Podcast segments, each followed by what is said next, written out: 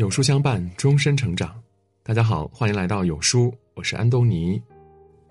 今天我们要分享的是：骆驼祥子，越没本事的人越喜欢从别人身上找原因。一九三六年夏天，老舍辞去山大的教职，决心当一名职业作家。关于写什么，也一片茫然，是不是能写出名堂，他也不知道。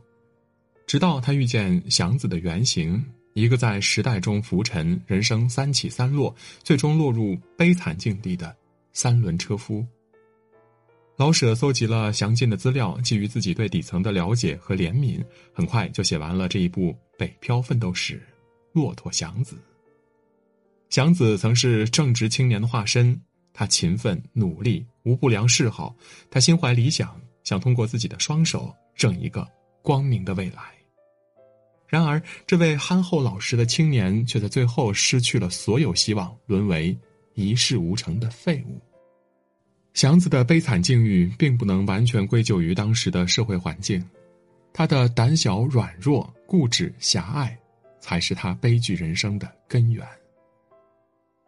当年的祥子从农村来到北平，凭着能吃苦耐劳，没过多久就攒钱买下了一辆三轮车。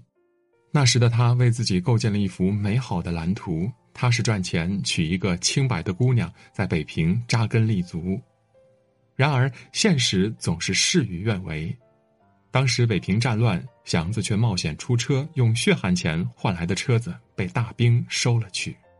在被大兵囚禁、暗无天日之中，他绝望的哀叹，抱怨这个黑暗的社会：凭什么把人欺辱到这个地步呢？凭什么？凭什么？他抱怨自己命运多舛，却从没反思过自己的莽撞。他想娶一个年轻温柔的姑娘，却又被老姑娘虎妞设计拽入了婚姻。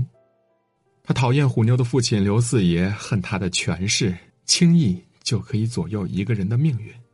他也恨虎妞，憎恶他耍手段。祥子把自己放在一个受害者的角色里，觉得自己境遇凄惨，命运悲苦。事实真的是这样吗？刘爷其实待他不错，只要祥子回到厂里说要拉车，刘爷从没拒绝过。虎妞更是对他一心一意，甚至为两个人的将来都做好了打算。但祥子却并没有看到这些，他没有意识到虎妞虽强势，却是真心待他。原本两个人可以一起努力，过上安定的生活，可他却将对生活的压力一股脑倾泻在。别人身上，忘了自己的人生本该由自己去掌握。困于自怜的情绪，却不愿意静心思考；一味指责他人，却不懂得反省自己，自然不可避免的走向失败。海涅曾说：“反省是一面镜子，它能将我们的错误清清楚楚的照出来，使我们有改正的机会。”正是因为有这面镜子。我们才容易看到自身的不足，而不是把责任全数推给别人，归于外因。一个人若总是从外界找原因，这辈子也无法改变自己的困境。古人说：“行有不得，反求诸己。”当事情遇到阻碍的时候，首先要做的不是归于外因，而是回过头来反省自己。当祥子只顾埋头拉车，抱怨自己命运不济时，另外一个人却通过自己的智慧和勇气，悄悄改变了自己的生活。这个人就是高妈。高妈年轻的时候嫁了一个酒鬼丈夫，每次喝醉了都来向她要钱，不给就对她非打即骂。每每提及那不成器的丈夫，高妈都是咬牙切齿。生活虽然狼藉，她却并没有自怨自艾。反而一门心思想着怎么劳作，怎么让自己过上更好的生活。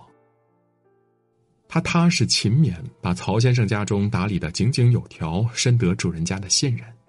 他脑袋灵活，每月的薪水除去生活所需，就把剩余的钱放出去，谋得一份额外利益。风声鹤唳之中，高妈却把日子过得风生水起。反观祥子。总在挑剔抱怨，甚至因为发泄情绪拉车狂奔，摔伤了主顾。当高妈建议他将钱存入银行，祥子也是置若罔闻。相同的时代，最初同样悲苦的命运，祥子和高妈两个人却过上了完全不同的人生。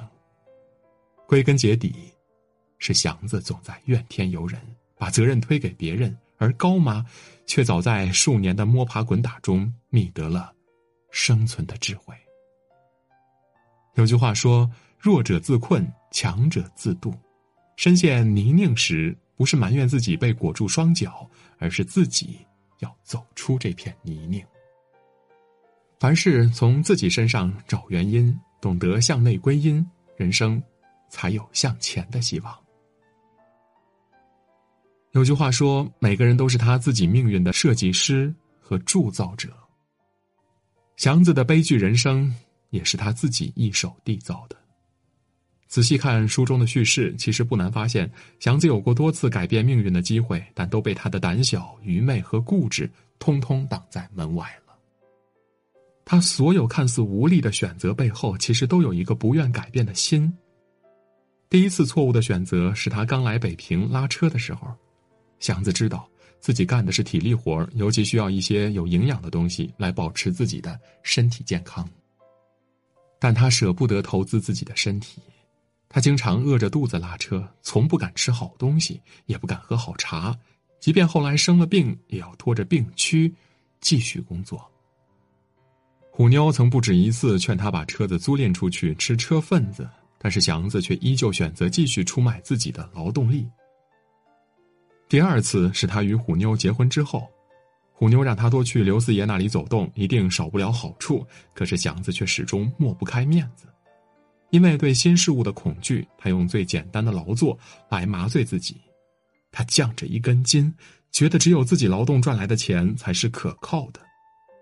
他陷在自己的单一认知里，拒绝接受别人的意见，自怜又自大。眼看着前路即将走成死路，也不愿改变自己。《易经》中说：“穷则变，变则通，通则久。”固执己见，也许并不是勇敢。而是愚昧。一条路走到黑，不一定等来柳暗花明，很有可能面对的是一堵高墙。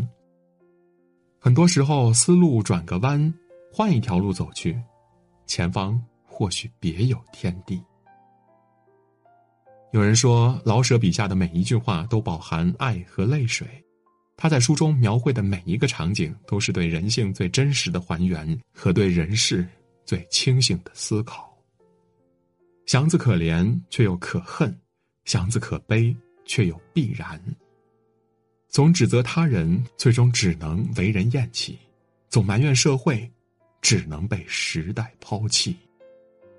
人活于世，不可能一帆风顺，遭遇挫折逆境，与其抱怨黑暗，不如提灯前行。认清自己，反省自己，一步步改变自己，才能把每一条曲折的路，最终。都变成坦途。点个再看，与朋友们共勉。